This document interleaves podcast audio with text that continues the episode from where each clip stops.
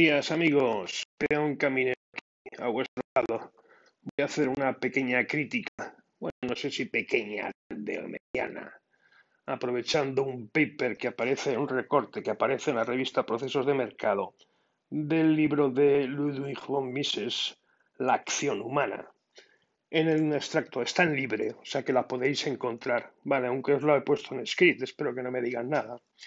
Que se llama La soberanía del consumidor y os voy a citar porque para mí es uno de los errores de base, ahora mismo por desfasada, ¿vale? Las consideraciones que hace sobre el consumidor o sobre el cliente. En fin, pues dice, cuando el hombre de negocios lo sigue dócil y sumiso a las directrices que mediante los precios del mercado el público le marca, sufre pérdidas patrimoniales, se arruina y acaba siendo relevado de aquella eminente oposición que ocupaba al timón de la nave. Bien, las directrices que mediante los precios de mercado el público le marca. Los precios marcan, eso está claro, pero no los marca el público. El, público tiene preferencias, eso es todo. Ni tiene toda la información, ni los productos son comparables. El precio lo marca la venta. ¿Cuánto valen las cosas? El precio que seas capaz de sacarle al consumidor. Y el consumidor es manipulable, no es un ser racional al 100%, señor Mises. Esto ha avanzado mucho, señores seguidores de la escuela austríaca. ¿Vale? Sigue y dice, los consumidores acuden a donde les ofrecen el mejor precio. Esto es cierto. A veces, a veces, ¿eh? porque somos muy sentimentales, porque estamos atados muchas veces al mejor precio las cosas que más desean. Ese es el problema. Las cosas que más desean. No, no todas las eh, cosas son iguales. No, no. Comprándose y absteniéndose de hacerla determinan quiénes han de poseer. Bla, bla, bla. ¿Vale? Porque es una cadena. Una vez que está fijado el precio, si no llegas a precio, lo importante es vender. Vender al precio que tú puedes conseguir. Cuanto más alto, mejor. Eso es lo que ha evolucionado.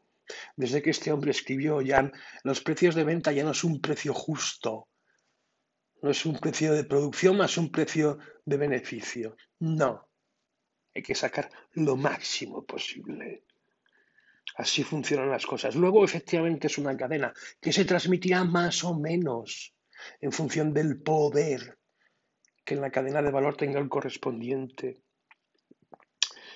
Ay, entonces, ¿qué dice el concilio? Son como jerarcas egoístas e implacables, caprichosos y volubles, difíciles de contentar. Totalmente de acuerdo. En eso está claro. El que ha trabajado con un cliente, uff, lo sabe.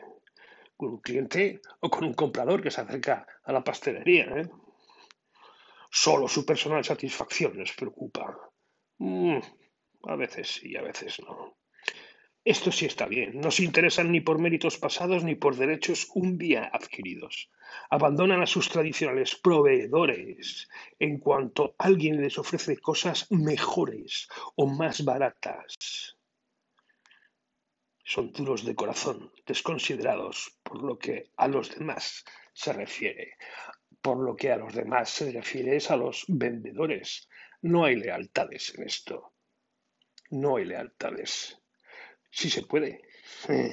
si se puede. Que los otros juegan su juego también. ¿eh? ¿Puede el consumidor dejarse llevar por caprichos y fantasías? Hombre, manipulación 100%. Es la única párrafo que está aquí puesto. No pueden incurrir en gasto alguno que los consumidores, estos son los productores, y es importante, no pueden incurrir en gasto alguno que los consumidores no estén dispuestos a reembolsarles pagando un precio mayor por la mercancía de que se trate. O sea, al comprador hay que darle lo que quiere. Al cliente hay que darle lo que quiere, no lo que tú quieres. Y si lo que tú quieres es un plus, es mejor, bueno, hay que sacarle el mejor precio a aquel que no cuesta. Esa es la mejor venta. Esa es la mejor venta. ¿Dónde está la bolita? Te hago un par de pases de manos y te acabo de subir el precio. Hay que averiguar cuánto dinero llevas en la cartera y cuánto dinero estás dispuesto a pagar. Ese es el juego actual. Bueno, era el juego antes. Ahora es mucho más complicado porque te manipulan de 50.000 maneras posibles. Dice, dentro, fíjate, otra que está desfasado, dentro de una economía pura de mercado. No hay economías puras de mercado. ¿eh? Solo se enriquece quien sabe atender los deseos de los consumidores. Esto hoy en día es falso de toda falsedad, porque es una manipulación continua. La publicidad de hace años no es publicidad, es propaganda. Y más que propaganda es manipulación. Es así, saben jugar con eso, eso es la psicología. Psicología aplicada al mercado. Se ha quedado viejo, siguen considerando que las personas somos racionales en el acto de compra, que tenemos información suficiente, que tenemos tiempo suficiente para ver las cosas, que no es verdad, que no es verdad. Y luego dice, hombre, aquí hay un problema con los monopolios, ¿no? Que quebran el dominio del consumidor. No siempre, a veces es necesario, por las asimetrías de mercado, que alguien, que alguien fije los precios y hay monopolios naturales que hay que controlar. Le guste o no son fallos de base de la economía austríaca. En un sistema de libre economía de mercado, ninguna ventaja pueden los capitalistas y empresarios derivar del cohecho de funcionarios y políticos. ¡Venga ya! Si esto es un oligopolio encubierto totalmente. Por otra parte, estos tampoco pueden coaccionar a aquellos ni exigirles nada. ¿Quiénes? Los funcionarios y políticos que no pueden exigirles nada, que se lo digan al antitrust que está ahora en marcha contra las GAFAM. Ellos tienen el poder, en cuanto saquen una ley, se acabó la empresa. Y el empresario que lo sabe. Pero ¿por qué no se hace caso a nada de Smith? Por favor. Es que es vivir en un mundo ideal. No sé en qué mundo, pero bueno. En los países dirigistas, por el contrario, existen poderosos grupos de presión que bregan buscando privilegios para sus componentes a costa siempre de otros grupos o personas más débiles. Y es que ya no hace falta tener, como dice él, los países dirigistas. Ya no hace falta. Está pensando en, no sé, en la Unión Soviética o, en. No, sé en qué están pensando, porque esto es de la Unión Soviética, no, todavía no la Revolución Soviética. Sí, era el 17, sí, sí, probablemente estuviese pensando en eso. Eh, hoy, en día la economía es mixta y más que mixta, a un 80-20. Está totalmente dirigida de una manera o de otra de una manera o de otra, porque las regulaciones que son dirigir la economía o intentarlo. Luego, la, gente hacemos lo que podemos. Y entonces, ¿qué dice? Defiende encima. Dice, en tal ambiente no es de extrañar que los hombres de empresa intenten protegerse contra los abusos administrativos, comprando a los funcionarios. Toma ya. Que los hombres de empresa intenten protegerse. Bueno, hay muchos hombres de empresa aquí, ¿eh? Las empresas las hay grandes, pequeñas, medianas, ¿eh? individuales, ¿eh? Y protegerse, protegerse o, o juntarse con ellos. En fin, es más, una vez habituados a este método, raro será que por su parte no busquen también privilegios personales sirviéndose del mismo. ¿Lo ves? Se ha quedado viejo. Es impresionante la visión que tiene del consumidor y del comprador y del proceso de venta y, y de la vida real.